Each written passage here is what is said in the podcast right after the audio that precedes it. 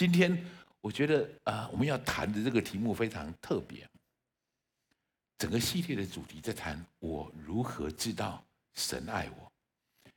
请大家注意我现在要说的话。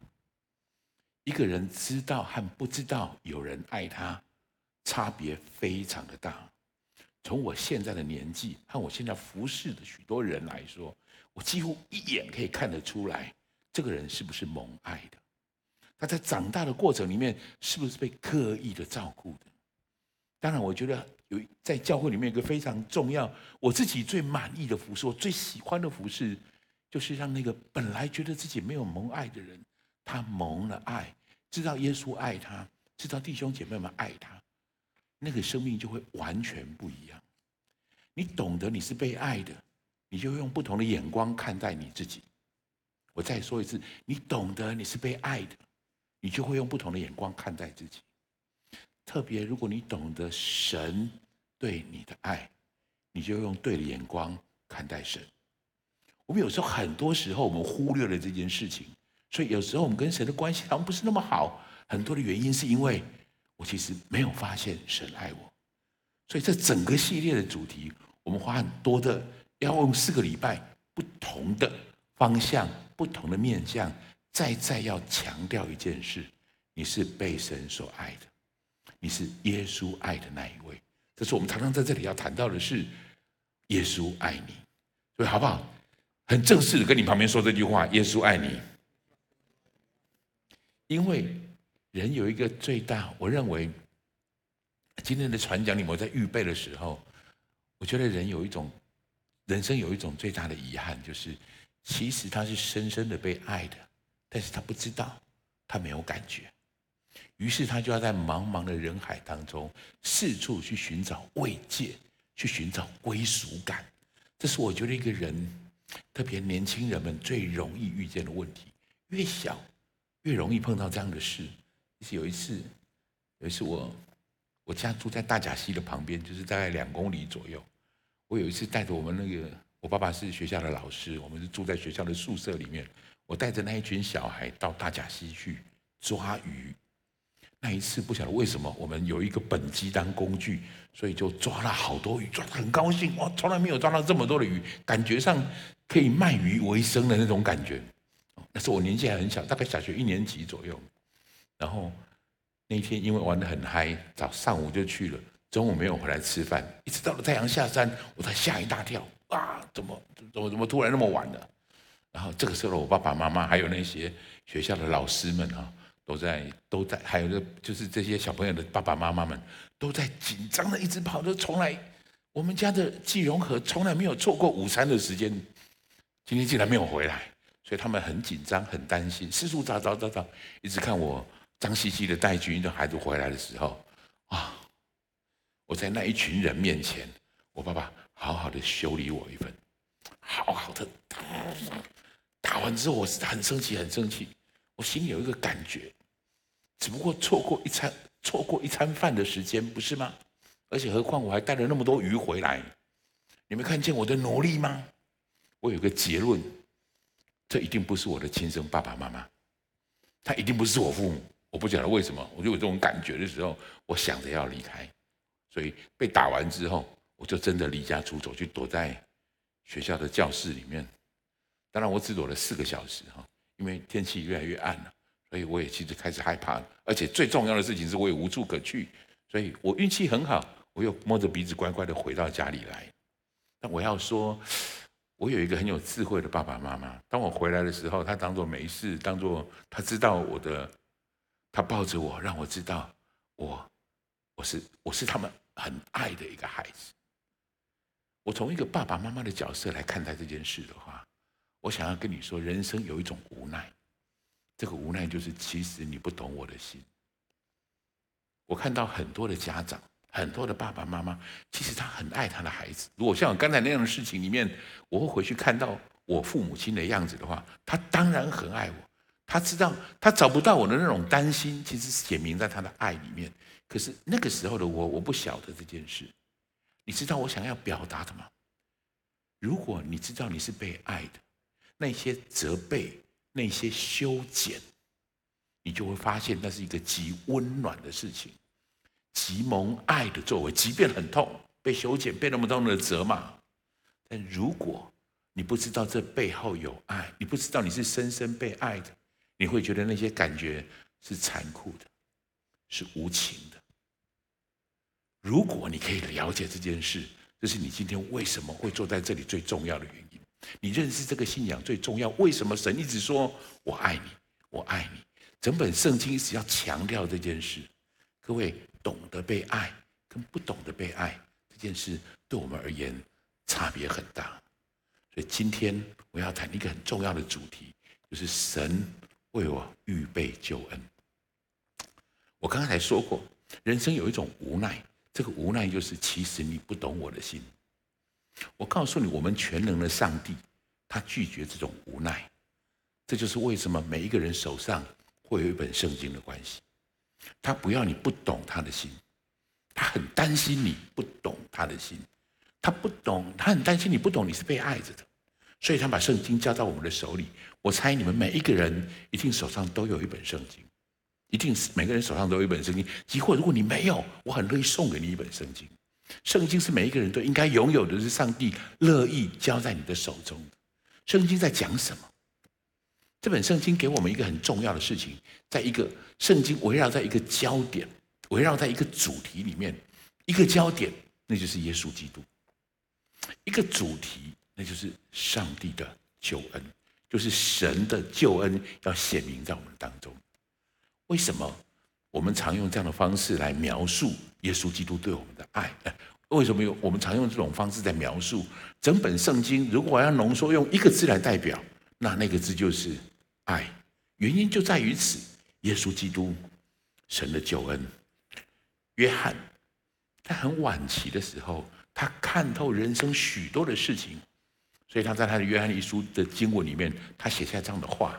我们一起来读这个话好不好？来，不是我们爱神，乃是神爱我们，差他的儿子为我们的罪做了挽回祭，这就是爱了。这就是爱了。爱是什么？这些事可能有时候救恩这种感觉，或是我们下礼拜要谈的永恒这种感受，好像离我们很远。事实上，那是我们生命当中最重要的部分。你得看见这件事情，你会知道神的爱在哪里，神如何爱我们。在谈这个主题的时候，我们必须先从这个角度来谈，就是一个人人的生命处境如何。我讲的这个人的生命处境，是我们现在看待一般人的生命处境，或是世人觉得人生是精彩的还是混沌的？世人觉得人生是黑白的。还是彩色的，它是充满乐观的，还是充满悲观的？我觉得这个答案有时候很清楚。啊、下礼拜就是，哦，不是下礼拜，已经过几天就是端午节了，对吗？刚才我们那个刚才有带着我们大家说端午节快乐。端午节让我们想起一个很重要的人，那个人叫屈原。我很喜欢他的故事，可是他的故事是一个很凄凉的故事。他其实用屈原的眼光来看待这个世界的话，屈原屈原留下一句非常有名的话，他说：“举世皆浊我独清，众人皆醉我独醒。”这是他看待所有的人，他看待这个世人的样子，所以他会做了那个非常糟糕的决定，所以我们才会有粽子。他做的那个糟糕的决定，很重要的一件事情是他觉得这个世界太败坏了，这个世界都是浊和醉，以至于他自己其实屈原是一个非常优秀的年轻人，他就是看到他的理想、他的抱负跟世人迷迷糊糊的样子、纸醉金迷的态度，他认为这个世界没有救了，人生如果都跟这一些人在一起，毫无意义。所以他用这个方式去结束他的人生。事实上，这是一个很悲剧的故事。我们尽量把它包装成明，呃，包装成凄美的这种故事，但是背后有一个非常重要的主题，这是人们最常问的主题。屈原的答案很清楚，他觉得人生是没有意义的。但是弟兄姐妹们，请问你，人生有意义吗？这是我们常常要问的问题。我知道这个问题有时候很沉重，我们不一定常常去思考这样的事情。但是今天我很期待，我能够给你一个对的答案，给你一个对的方向，去思考一下这件事。特别我们在讲救恩这件事的时候，我从 C.S. 路易斯上面的书里面学会一个概念，他试着去解释，他试着去试着要去解释人生有没有意义，这个宇宙有没有意义。他用这个方式来谈。他先这样问。你觉得这个世界上有光吗？我这个问题的答案对你而言它是什么？这个世界上如果没有光，想一想这个逻辑，那我们就不会有眼睛。没有眼睛的人就不会感受到光的存在，他也就不会去问这个世界有没有光。对不起，我带着你绕一些逻辑上的事，但是这是我们值得去思想的。为什么你会发现？人生有没有意义？为什么你就提出这样的问题来？他用光来举例的话，如果这世上没有光，你连光的感觉是什么都不知道。如果你连这种感觉都不知道，你不会提出有没有光。当我们常常碰到的问题是这样：当我们的眼睛被遮蔽起来的时候，我们看过光，我们知道有光，但是我现在又看不到光，我会去问那样的问题：这个世界有没有光？其实。人生有没有意义的意的问题，同样如此。这个相同的问题，问题的本身，它就是答案。就是因为人生有意义，也许你还没有找到，所以你才会问人生到底有没有意义。如果人生没有意义，你压根不会有这种想法：人生有没有意义？这是人类特别的思维，这是神给人一个特别的恩宠。你知道创世纪的时候，神创造人，他给人用不同的方式对人吹了一口气，他成了有灵的活人。人跟其他物种，其实我们的生理构造很类似，我们的脑部构造其实很类似，但是压根有一个最重要的事情不同。我们会探索，我们会知道，我们了解人生的意义是什么。我跟其他的动物不大熟，我比较熟的是小狗。啊，我从小到大养了很多小狗。我跟他们熟到一个程度，我知道对他而言，对那些我养过的小狗而言，他们从来没有这个困扰。狗生有意义吗？他不会有这种困扰。现在有的吃很好很好，你来跟他玩，他很好很好很好。他叫他，他反映他是当时需要的样子。但是弟兄姐妹们，神没有要我们这样子的方式去活着。神不是用这个方式创造人，神不是用这个方式带领我们看应该看到的事情。那我们有什么？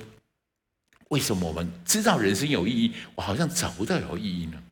圣经给我们一个很清楚的答案，这答案在这句话里面。好，我们一起读来。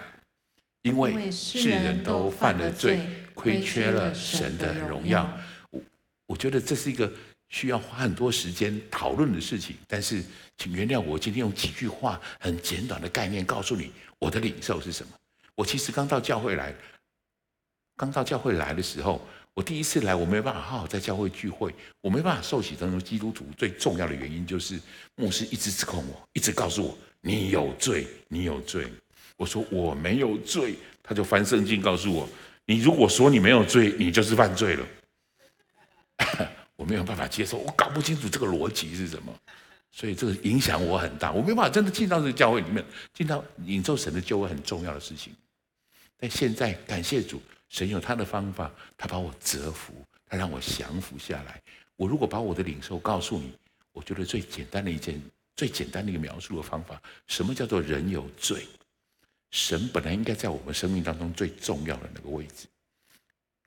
刚才 Monday 在带我们看出手的，为什么叫出手的？第一件事情要交给他，神很在乎我们在他生命当中的我们，我们他在我们生命当中的排行位置。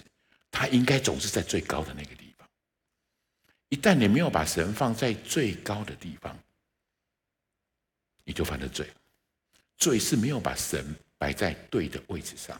如果让你让你的事业站在那个最高的位置上，金钱、爱情、玩乐那些东西成为你生命当中最大的追逐目标，你就犯了罪了。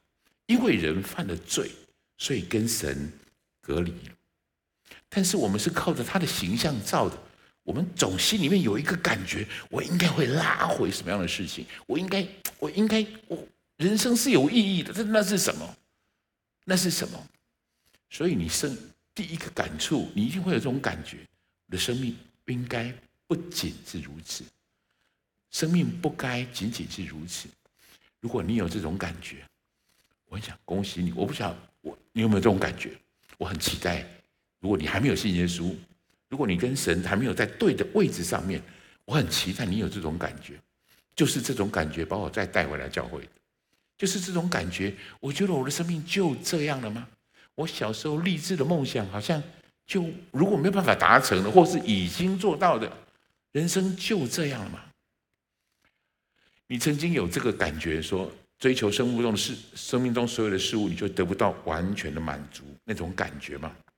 请你不要忽略，这是从上帝来的感觉，这种感觉就是从神来的感觉。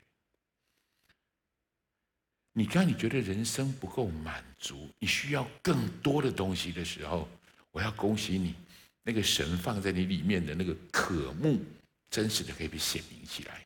所以这样的渴望，正是我们能够寻找上帝第一个灵性上面的醒悟，那就是我的生命不该仅止于如此，我的生命不应该只有这个样子。当你发现这件事，你就跳过罪这个问题，这个隔阂，开始跟神接触。第二个主题，我要跟你好好谈这件事：奇妙的救恩。神设立一个很奇妙的救恩。相同的，这是一个很大的主题，然后有很多的细节，如果下去谈，它有很多神学的论述。但是我今天希望在主日的时候，给你一个很快、很很大的这种鸟瞰一个概观。我找到一份修哥的谈论的 PPT 啊，我觉得他这部分他。把救恩讲得十分的清楚啊，所以我就大胆引用他的他的 PPT 哈，请你跟旁边说，修哥 PPT 做得很好。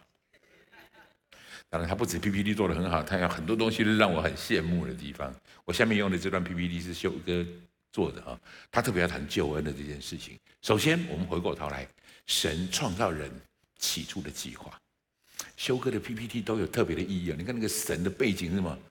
金箔。金箔是神本质的表征，所以金箔人家神是他特别找那个这个方式贴在那个这个图形上面，这是金箔代表神。神起初创造人，按着神的形象、人的样，呃，神的形象、神的样式创造了人。这个创造了人出来之后，但这不是神要的人。现在创造出来之后，神给他一个试验，这个试验要经过。简单来说，圣经里面很简单的在谈到这个那样的概念，但它背后有很多很值得我们好好思考的事情。耶和华神在伊甸园里面告诉亚当，有两这两棵树，事实上他说的是这样子：判断善恶树的果子你不要吃。换一句话说，就是如何判断善恶，在你还没有足够的生命以前，让我来告诉你，你由我来决定善恶。园子里其他的东西都可以吃，特别是那棵生命树的果子，你可以吃，吃了你开始拥有神的生命。所以神这样说，清楚地告诉他，判断三棵树的果子不要吃，你要吃属于神的生命的果子。神的计划是如此，人会经过这样的方式拥有神的本质、神的生命在他的背，在他里面。所以你会发现，创造出来人就有领受神的生命。所以他也是金色的，他有神的本质在里面。你看到这个图，其实有很多的细节啊！哈利路亚，这是神的计划，请注意下这是计划。这计划里面有一个风险，他把自由意志给了人。自由意志是什么？是你可以选择。各位，你如果发现自由意志其实是神给我们最大最大的恩典，最大最大的恩赐。我们可以自己选择。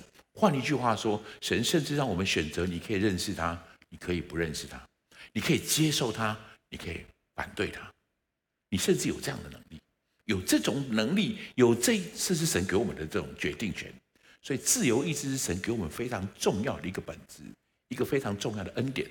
原本神期待我们选择对的方式，以至于让生命树的果子让我们充满生命的方式。神从来没有创造罪，请注意好，罪不是上帝创造的，罪是人选择错误之后的后果。我刚给你解释过了，罪是什么？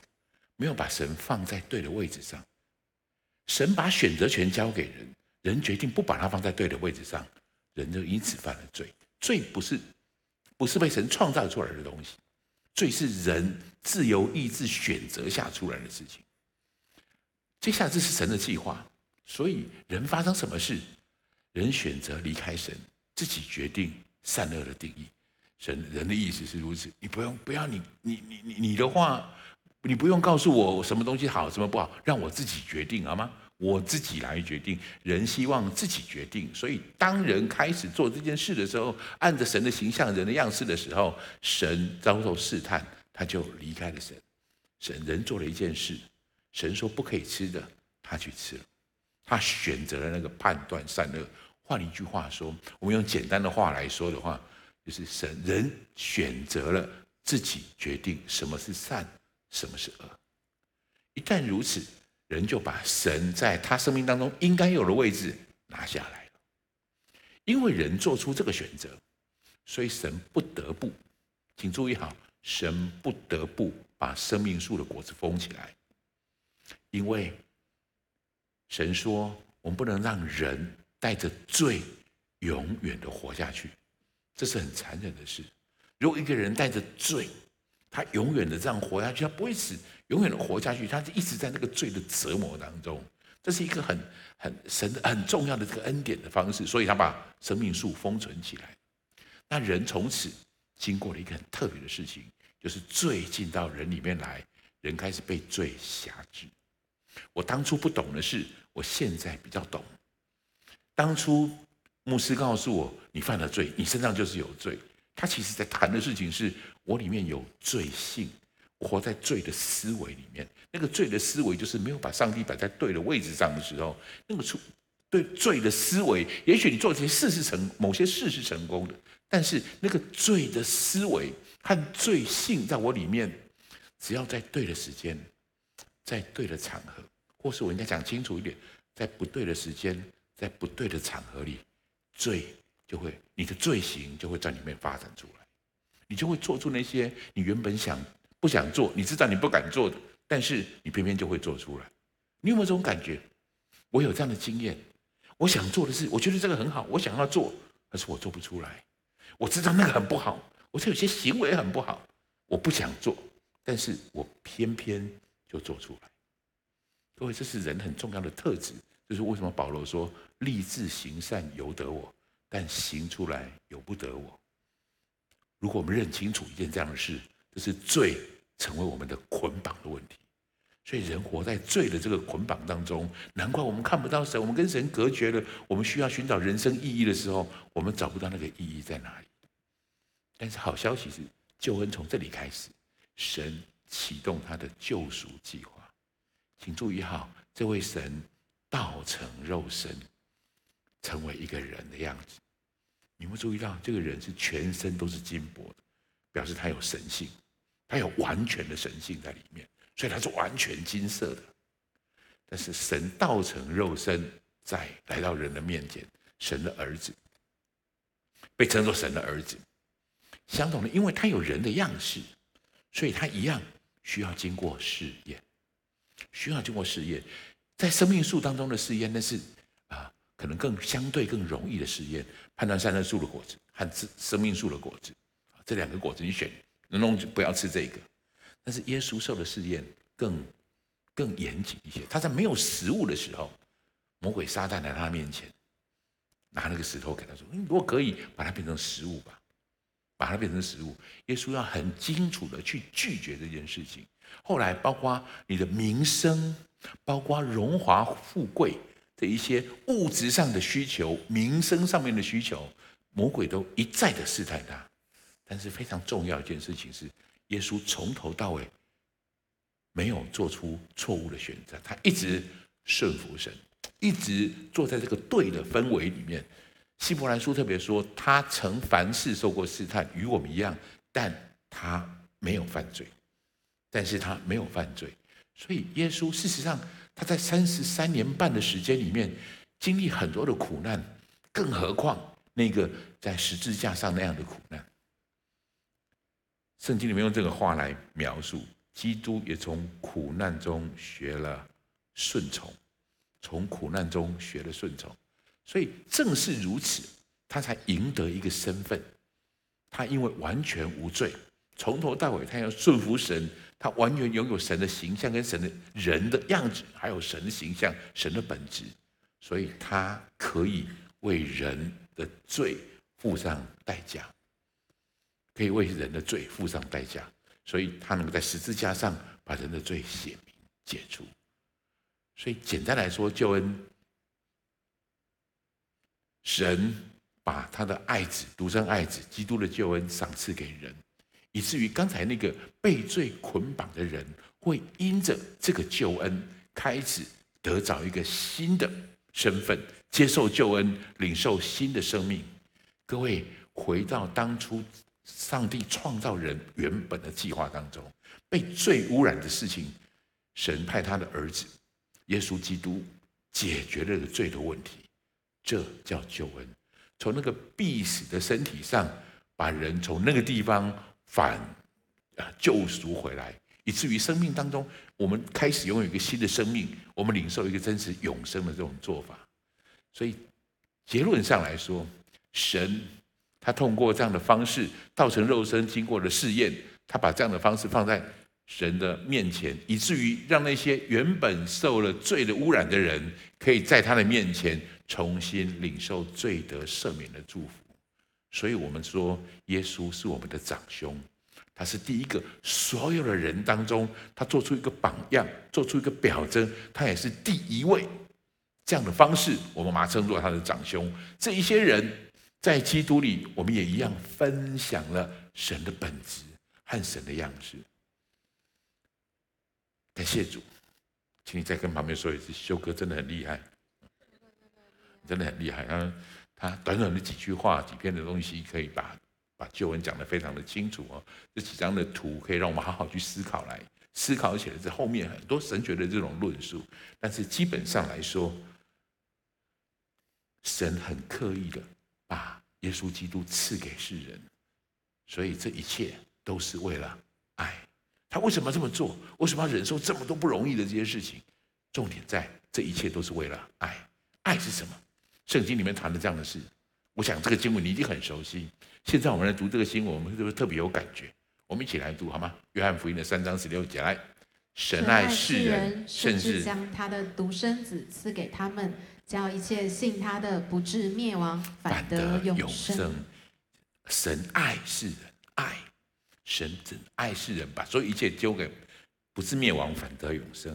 所以圣经用一连串的用词来解释，来形容耶稣的这种救赎。我读一次给你：挽回、和好、救赎、赎回、释放、重建、拯救、称义和赦免，这些都是在谈到。耶稣基督所完成的救赎的工作，这个救赎的工作，我们每一个人可以凭着信心去领受，领受得着这个救恩的工作。救恩是为世人所有的人预备的，但是只有相信的人可以凭着信心得着，所以相信很重要，信很重要。我们来读一下下面的这句话吧。来，愿颂赞归于我们的主耶稣基督的父神。他曾照自己的大怜悯，借着耶稣基督从死里复活，重生了我们，叫我们有活泼的盼望。各位，这是这一个经文对我们最非常重，这个救赎的概念，还有罪的脱离、罪的捆绑，非常重要的一件事情是重生。重生，如果只是罪的问题被解决，感觉上很多人会有这种误解：罪的问题被解决，表示我有永恒。我有永恒，我赐给我一个永恒的生命。那么，那个永恒的生命是我死了以后的未来，这跟永恒有关系的，跟现在无关。但是我要跟你说，为什么许多人，包括像刚才我们看到那个很特别的见证，那个见证说什么？耶稣完全改变他的生命，他等于几乎就是重新开始了一个新的生命起来。所以第三个标题我要给你是成为全新的我。我们先从标题上面来看。成为全新的我，重要的意义是，我当我领受了这个救恩之后，不是到来世，我开始有永恒的生命的这种祝福。从今世我就开始拥有新的生命、新的方、新的方向，有一个新的作为。哥林多前书这句话最典型的描述这件事：新新造的人是什么意思？好，我们一起读一下这个话吧。来，若有人在基督里，他就是新造的人，旧事已过，都变成新的了。新造的人旧事过了，所以全新的我和全新的生命。我不知道，我现在跟着大家，我在下面看到了许多年轻的脸孔。啊，我不晓得耶稣基督是不是已经成为你生命里面的救主？是不是您曾经已经建立这样一个，已经有了一个救恩在你生命里？很，如果有，感谢主，你开始有重生的样式，这是你的权利，这是神爱你，他乐意赏赐给你的权利。如果还没有，我鼓励你好好思考一下这件事情。我不要，我需要一个被不被罪捆绑的生命，我需要重新得救。不止如此。你得救之后，会有一个全新的样式，你看待这个世界的样貌就完全不同。我其实想起呃，屈原，我又想到屈原了。屈原其实讲到一句话，很合圣经的说法，他跟圣经描述的东西很像，但是唯一的缺点，唯一的差别是，他没有耶稣基督，他不认识神，他不知道这个问题可以怎么解决。他解决不了。他说：“心慕者必弹冠，心欲者必更衣，必正衣。”这是这是文言文，就听起来不不大容易读。来，我我把它翻译成白话文。屈原说：“我听说刚洗过头，一定要弹弹帽子，因为帽子上有灰尘了。我说洗好头要把那个帽子不能脏啊，所以要把那个罩子拍拍好了。刚洗完澡，一定要抖一抖衣服，就是要把衣服弄干净，不要让它沾着。”只能让清白无比的身体沾染上污秽不堪的外物呢？我告诉你，屈原最后做了那个很悲惨的决定，是因为他觉得这是无能为力的。他只有自己干净不够的，他抖不了。他在那个世界世界里面，他在那个世代里面，他对环境对所有的事情，他无法，他无能为力，他没办法处理这些事情。这个概念其实跟圣经，我说跟圣经的说法其实很像。在圣经的《帖撒罗尼迦前书》里面，保罗说了一个很特别、跟他很类似的话，我们来读一下好不好？来，神召我们本不是要我们沾染污秽，乃是要我们成为圣洁。屈原做不到的事，他也觉得应该这么做。他做不到的是，他没有一个中保来帮助他。他没有一个帮助的力量来帮助他，所有东西如果只压在他自己的身上，很显然他不可能可以解决这样的事情。但是各位，我们不一样，请你跟旁边说，我们不一样。来，大声一点，我们不一样。这个不一样多重要？你知道你不一样，你跟屈原最大的不一样在哪里？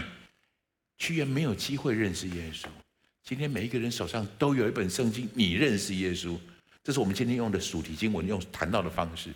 有一位神，请你把你的你的周报上面那个一位神圈起来，也只有一位，那两个一位把它圈起来。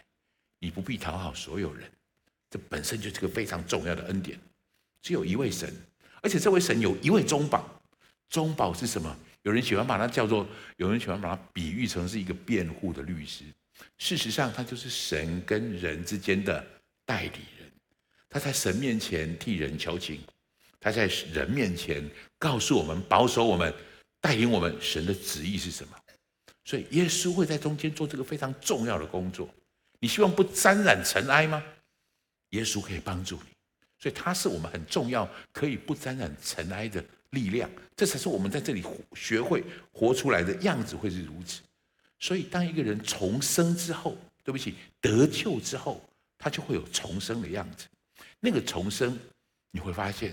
这个才是人生，这个才是对的。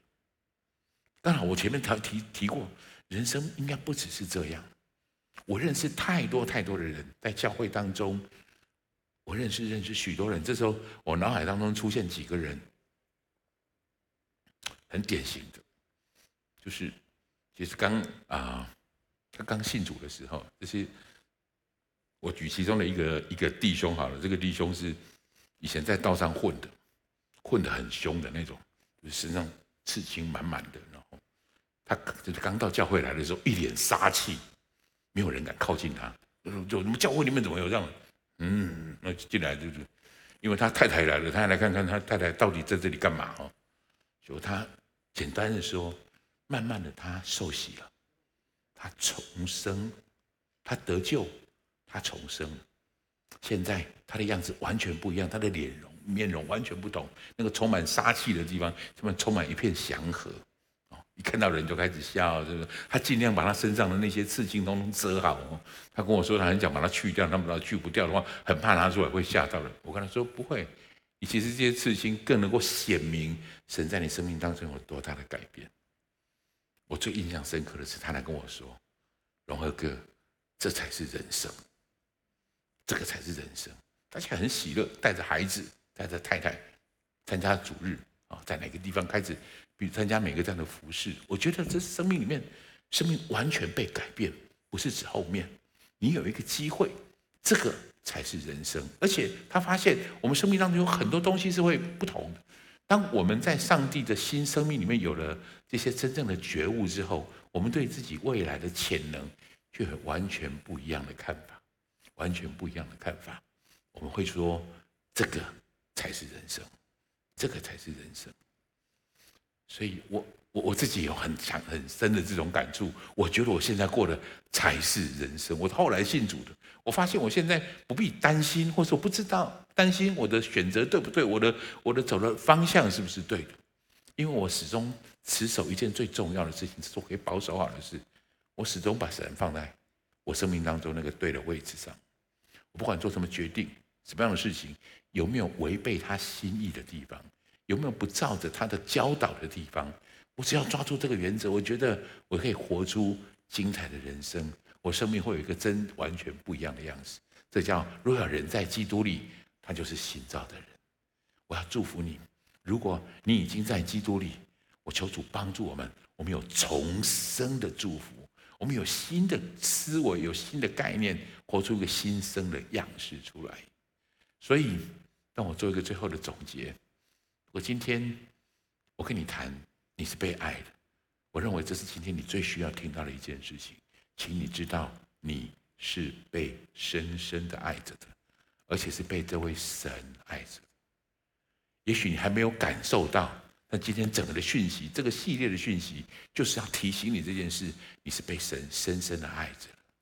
当你知道你是被神深深爱着的时候，我要请你用信心。跟这位宝贵的领受这份宝贵的爱，领受这个宝贵的爱，这就是我们所谓的救恩，这是救恩。用蒙爱的身份开始拥有一个新的生命。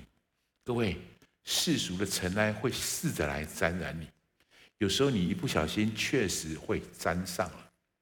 但是这个很重要的身份，就是蒙爱的身份，让你有重生的心意。当你发现你做错哪件事，或是你做了那些我刚才所提到保罗说的那个话，立志行善由不得我，行诶，立志行善由得我，但行出来由不得我。你做了那些由不得我的事情的时候，请你知道神一样掌权。这是第一堂我们的这个系列的主题里面第一个最重要的一件事。神爱你不是因为你的表现很好，神爱你不是因为你做了许多许多讨他欢心的事，所以他特别爱你。神按着你的本相来爱你，但是很在乎的是，神希望你把你的软弱交在他的手里，为你的软弱来祷告，为你的跌倒来祷告，你可以拥有这个重生的生命。所以你开始拥有一个新的身份，你会靠着耶稣寻回真正寻回生命的价值。这是上帝在帮助我们。我们在领受这个系列的讯息的时候，一个非常非常重要的提醒。我们对生命充满盼望，屈原拜拜，很遗憾没机会传福音给你。我们有不一样的样子，所以好不好？吃粽子，为他祷告。好，我们一起低头来祷告。天父，谢谢你让我们在这里领受主你的爱，谢谢你让我们可以活出一个爱的身份，一个被爱的样式。我要。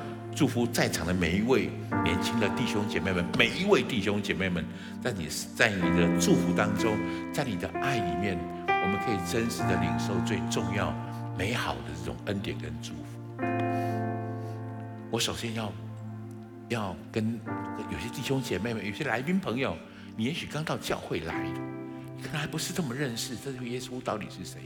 你今天听到一个最关键的讯息，那就是得救的讯息，上帝的救恩的讯息。当然，它背后的论述非常的浩大，但今天我试着用修哥的的 PPT 很简短的跟你做了一个说明。我有一个感感动，特别要对你说：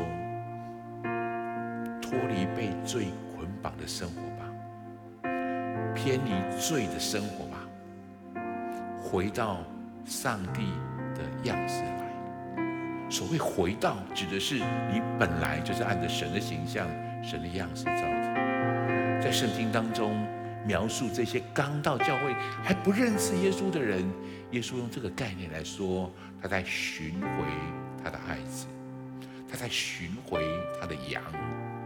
所以我觉得今天的许多的讯息，我要针对，我要特别对着你说的，对着这些还没有还不知道耶稣到底是谁，我请你知道。耶稣爱你，就像我们刚才读的那个约翰福音三章十六节，神爱世人，甚至你还不信他，甚至你还没爱他，他已经先爱你，所以领受这个爱吧。所以待会儿我会做一个祷告，我会邀请你跟我做那个很重要的祷告。但在此之前，我还有一些其他的领受，我想要跟在场许多已经。啊，信主许久的弟兄姐妹们，我觉得神今天好像再一次的把爱、基督的爱、救恩的讯息、重生的意义，再一次的放在我面前。是的，这些就是神学上来说，你经历很多次，你你很很久以前就知道。但是我觉得神今天特别在这个系列里，神让你重新去思考。你知道神爱你吗？你领受着这个爱吗？你是不是用领受了爱的样子来看待你自己呢？我特别有一个感动的东西是在在这个部分。我们有许多人对自我的形象是很糟糕的。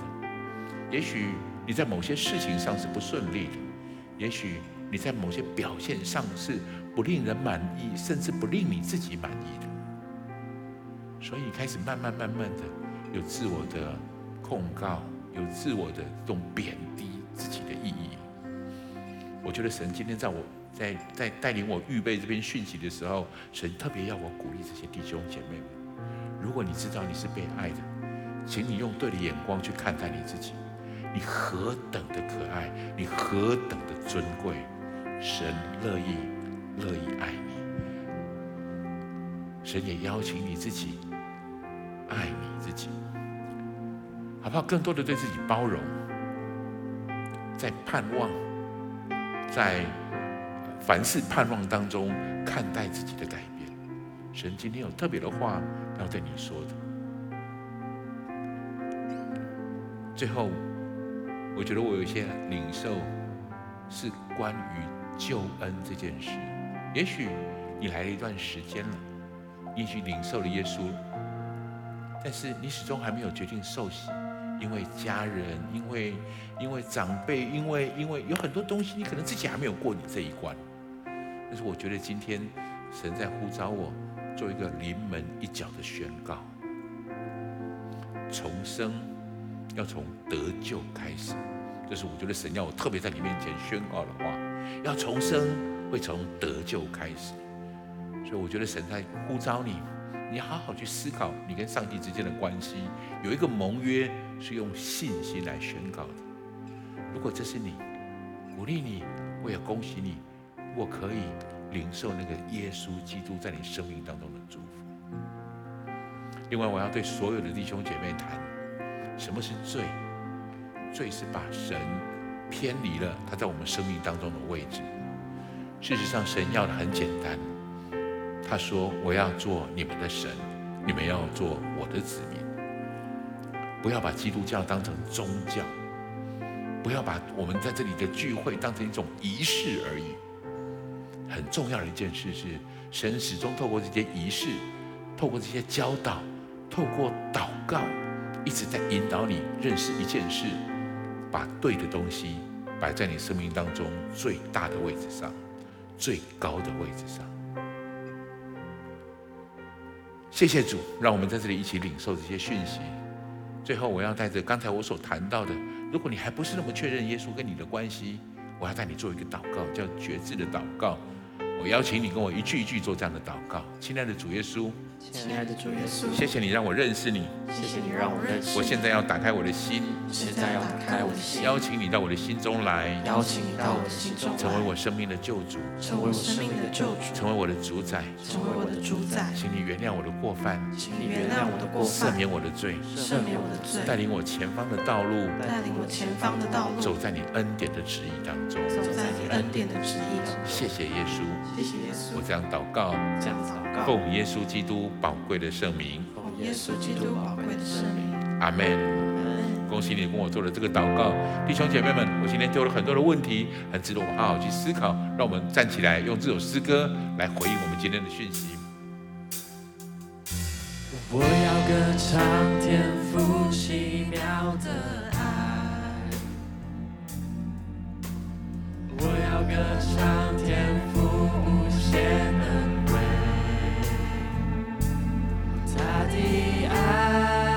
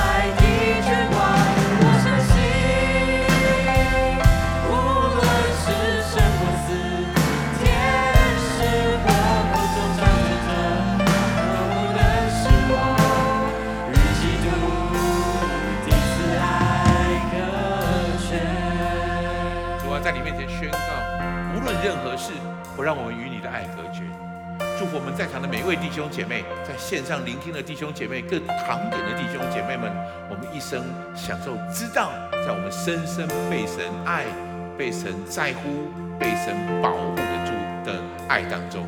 谢谢主，我们这样的祷告，我们这样的祝福，奉耶稣基督宝贵的圣名，阿门。